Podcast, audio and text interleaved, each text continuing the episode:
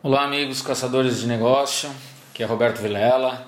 Uh, fico muito feliz com a sua presença hoje no nosso novo canal de podcast, canal Caçador de Negócios.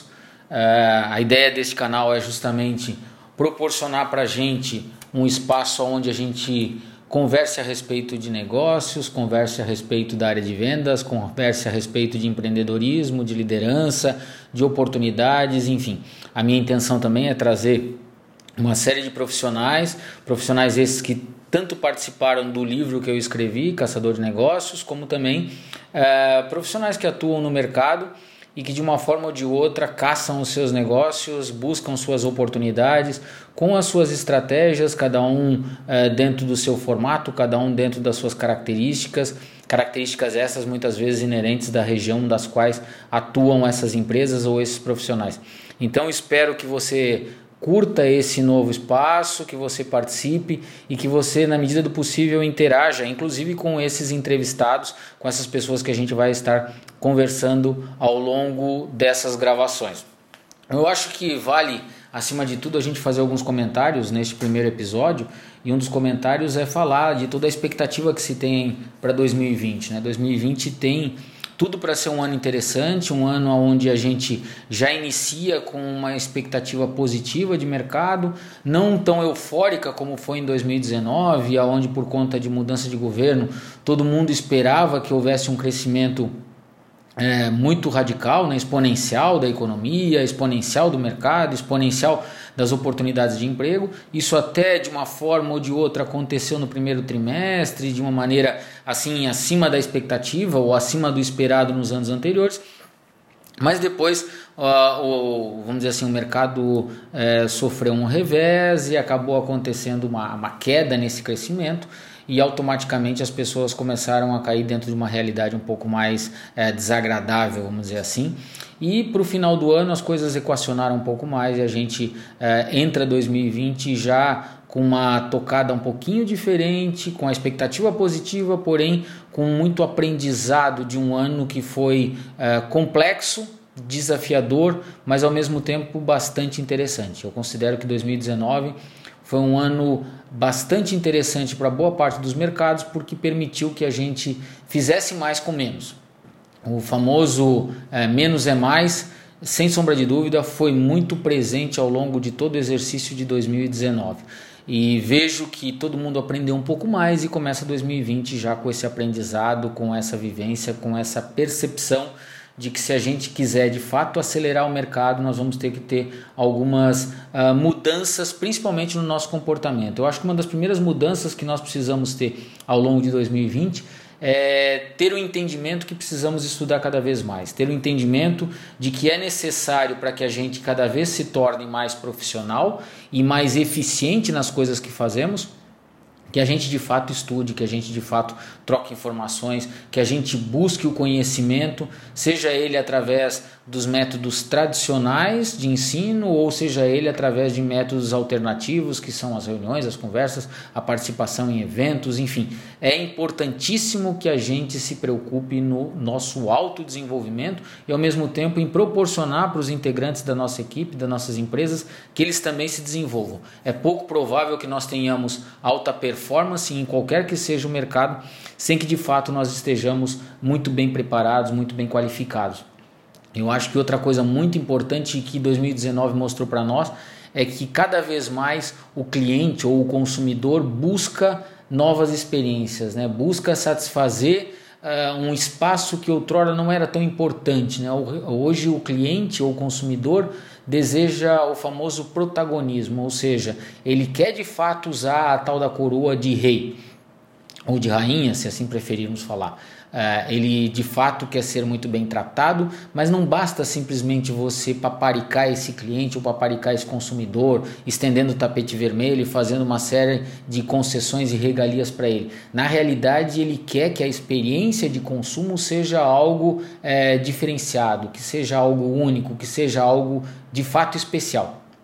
Então cabe para todas as empresas e para todos os profissionais que atuam tanto na área comercial como na área de marketing, na área de inovação e criatividade, é, pararem para pensar e tentar entender o que, que pode ser feito de fato para que esse cliente ou consumidor se sinta protagonista, se sinta é, imerso numa experiência ímpar de consumo, né? Seja desde a forma com que ele está sendo tratado, aquilo que ele recebe, a embalagem, né? a experiência, o aroma, enfim, começar a pensar cada vez mais nisso, porque isso vem fazendo a diferença, principalmente quando a gente pensa em fidelidade a uma marca ou a uma empresa.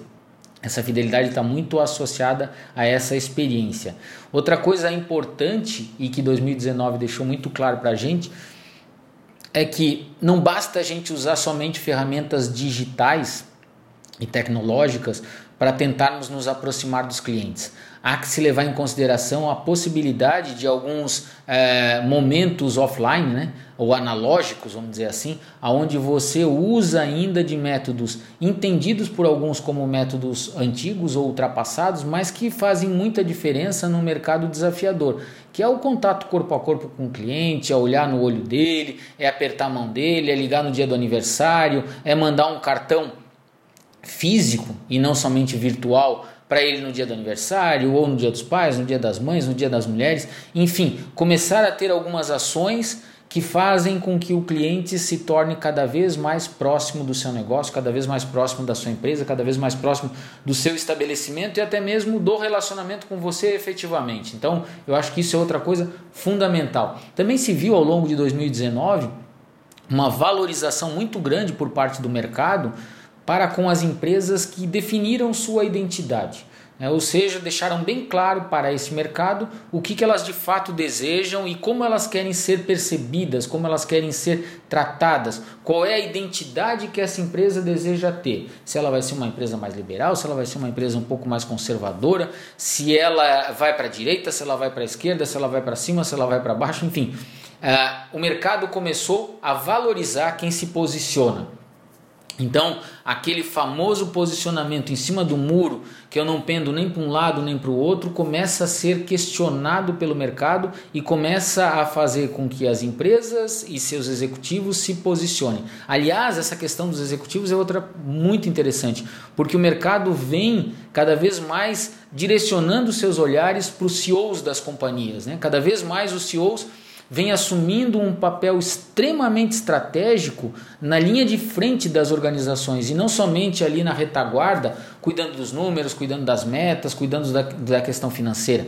Passam a ser visto cada vez mais de uma forma como sendo o representante legal e a imagem da organização perante o mercado. Nunca se viu tanto CEO Uh, na frente da televisão, nunca se viu tanto CEO nas redes sociais, nunca se viu tanto CEO viajando pelo Brasil, dando palestra, participando de eventos e batendo no peito e dizendo eu sou o dono dessa empresa, ou eu sou o cara que representa essa empresa, eu sou a mulher que representa essa organização, sou eu que estou à frente deste negócio e está aqui a minha imagem, né? Eu sou essa pessoa, uh, eu sou alto, eu sou baixo, eu sou gordo, eu sou magro, uh, enfim, eu estou aqui. E eu acho que isso é muito importante que a gente tenha atenção com relação a isso. Cada vez mais o mercado quer saber quem está envolvido diretamente com aquele negócio e isso é muito importante. Outra questão fundamental para o próximo ano aí para 2020, para esse ano que se iniciou, é que a gente coloque de fato o pé no acelerador, que a gente de fato é, se desenvolva, que a gente de fato é, busque conexões com o mercado, busque conexões com parceiros, busque conexões com empresas talvez que num primeiro momento a gente até não entenda que de uma forma ou de outra possam ser parceiros, né? Porque ah, ou é uma empresa muito menor, ou uma empresa muito grande, ou uma empresa que está num segmento completamente diferente daquele que eu atuo, mas há que se levar em consideração a possibilidade de unir forças. Aliás, unir forças é uma das estratégias fundamentais se você deseja caçar os seus negócios. Né? Todo bom caçador por mais que ele tenha às vezes alguns hábitos uh, de caçar solitariamente, né, um lobo solitário, mas em alguns momentos ele percebe que aquilo que ele deseja caçar é grande demais, ou é desafiador demais, ou é complexo demais para que ele consiga abater, então ele precisa, ele necessita e ele acaba unindo forças com terceiros ou com outras pessoas para que ele possa de fato conquistar o seu objetivo. Eu acho que isso não é diferente quando a gente fala de negócio. A gente, em muitos momentos, para atingir determinados mercados ou para conseguir continuar crescendo e se desenvolvendo, nós precisamos unir forças. Essa união de forças faz com que nos tornemos cada vez mais consistentes, cada vez mais sólidos, cada vez mais prontos para os desafios complexos e grandes. Então, comece a olhar para o lado, comece a perceber quem poderia estar juntando energia, juntando força com você, quem de alguma forma ou de outra poderia fazer parte da sua rede de relacionamento. E aliás, comece a trabalhar essa rede de relacionamento de uma forma positiva e de uma forma constante e não simplesmente acioná-la no momento que você precisa. Há que se entender que toda vez que a gente deseja é, fortalecer uma rede de relacionamento, uma via de duas mãos. Ou seja, eu tenho que acioná-la quando eu preciso, mas eu também preciso estar disponível na hora que aquele que está do outro lado da rede também necessita, também precisa. Então precisamos entender que esse processo é um processo extremamente importante, um processo que vai trazer os melhores resultados para nós, mas que nós temos que de uma forma ou de outra estar constantemente alerta estar constantemente disponível, interagindo com essa rede para que ela de fato possa cada vez mais se tornar forte e consistente. Meus amigos, uh, vale lembrar dentro desse processo que a gente vai semanalmente gravar podcasts, vale lembrar dentro desse processo que eu tenho dois livros é, que já foram editados, né, escritos. Um deles chama Em Busca do Ritmo Perfeito, que é um livro que trata da relação que para mim é muito estreita entre o ambiente do esporte, principalmente a corrida de rua, que é o esporte que eu uh, pratico, com o mundo dos negócios, e mais recentemente o segundo livro que chama Caçador de Negócios, que é esse que inclusive intitula aí o nossa, nosso podcast, esse nosso canal neste momento. Né? Ambos estão disponíveis nas principais livrarias do Brasil. O primeiro foi é, editado individualmente, editado por mim. O segundo já teve uma edição é, da Alprint de São Paulo. Esse segundo disponível nas principais livrarias do Brasil, sob encomenda, que é um, um posicionamento hoje. Mas quem quiser, qualquer um dos livros pode entrar em contato direto comigo via o website, né, que é o robertovilela.com.br também pode entrar em contato pelo LinkedIn, Roberto Vilela, ou entrar em contato pelo Instagram, que é o Roberto Vilela, né?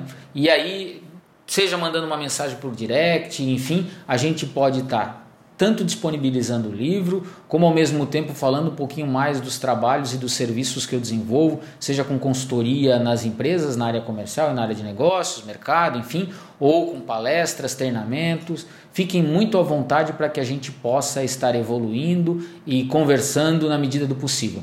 Uh, em próximas edições aí do nosso podcast, espero já poder estar trazendo algumas entrevistas, porque sei que isso vai enriquecer em muito o nosso trabalho. Grande abraço e boas caçadas!